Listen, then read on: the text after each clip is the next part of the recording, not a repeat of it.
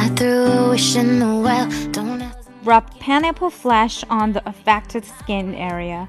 Allow it to dry for 20 minutes, and then rinse with warm or cold water. where you think you're going, baby. Hey, I just met you.